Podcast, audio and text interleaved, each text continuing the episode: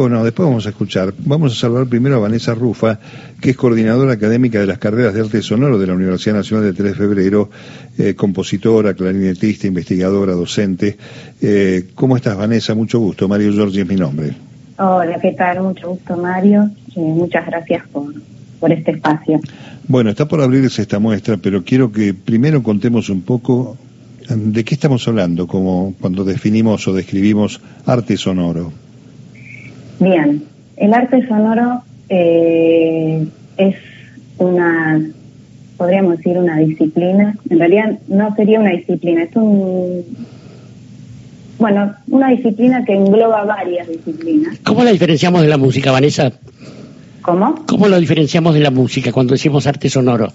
El arte sonoro, la música justamente está dentro del arte sonoro. Es por eso digo que es como una interacción entre diferentes disciplinas que eh, eso es lo que tiene de interesante, mm. eh, en donde, por ejemplo, pueden convivir la geografía, eh, la historia y la música, las artes visuales. muchas veces suceden trabajos artísticos en equipo, en donde, por ejemplo, tenemos intervenciones del espacio, poesía sonora, esculturas sonoras, eh, ejemplos de esculturas sonoras pueden haber, por ejemplo, en espacios públicos, algunas esculturas que a través del viento suenan.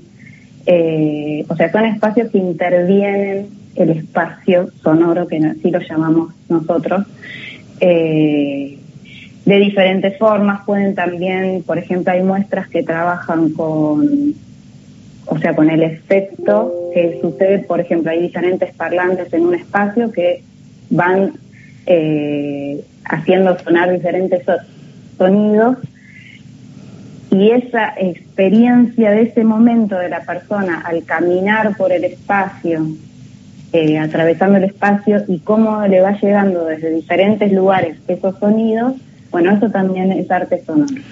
no sé si se entiende. Sí, sí, hay una, ahí yo me agrego, hay una vasta experiencia, creo, en la UNTREF, en el trabajo del manejo desde la palabra hasta la música, por toda esta descripción de tanta variedad que hiciste al describir el arte sonoro. Pero acá hay una búsqueda, una exposición que tiene que ver con este, sonidos de la inmigración ultramarina en la Argentina, diría Lito, aquello que bajaron de los barcos, eh, entre los años 80, 1880 y 1950 del siglo pasado.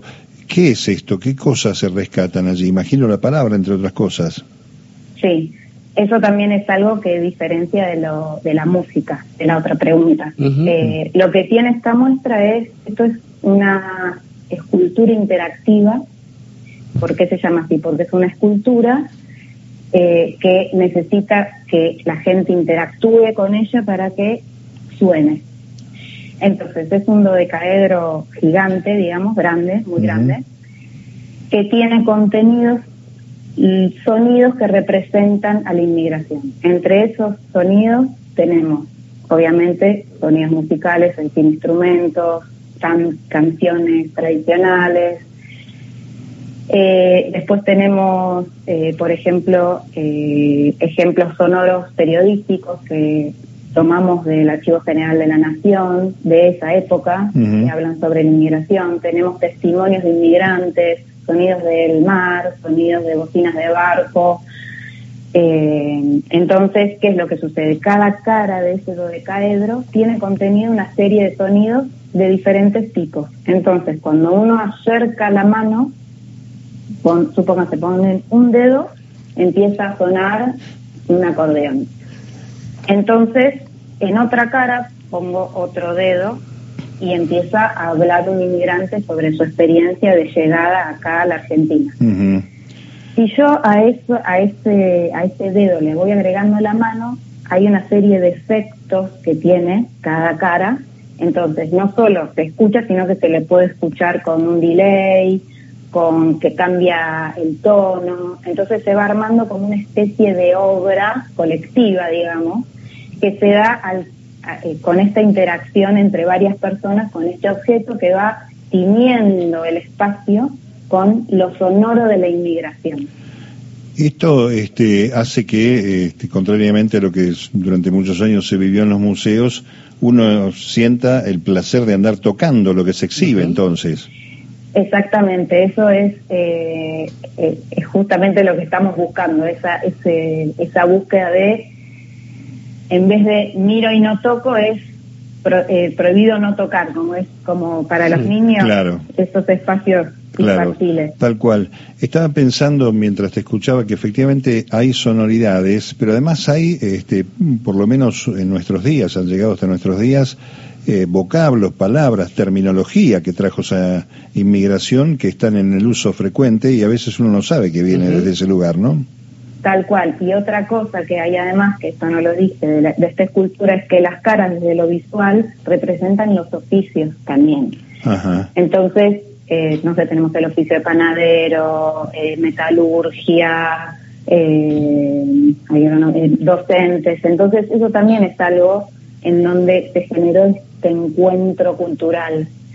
y al sonar también hay algunos relatos que hablan sobre esto. Entonces, lo, también algo muy potente que sucede es que eso suene en el hotel de inmigrantes. Mm. O sea, es como que esas paredes contienen los sonidos y vuelven a salir, a resignificarse con esas generaciones que fueron eh, apareciendo desde esa persona que estuvo en ese hotel, por ejemplo, mi abuelo, que estuvo en ese hotel, hizo su cuarentena y bueno, vino acá y armó su familia, digamos en el mismo lugar prácticamente donde ingresaron todos, ¿no? Por el puerto de Buenos Aires. Exactamente. Eh, eh, contame un poco cómo va a ser la exposición este, desde el punto de vista de la visita. Esto decíamos, del primero de febrero hasta el 26, y cómo va a ser el acceso.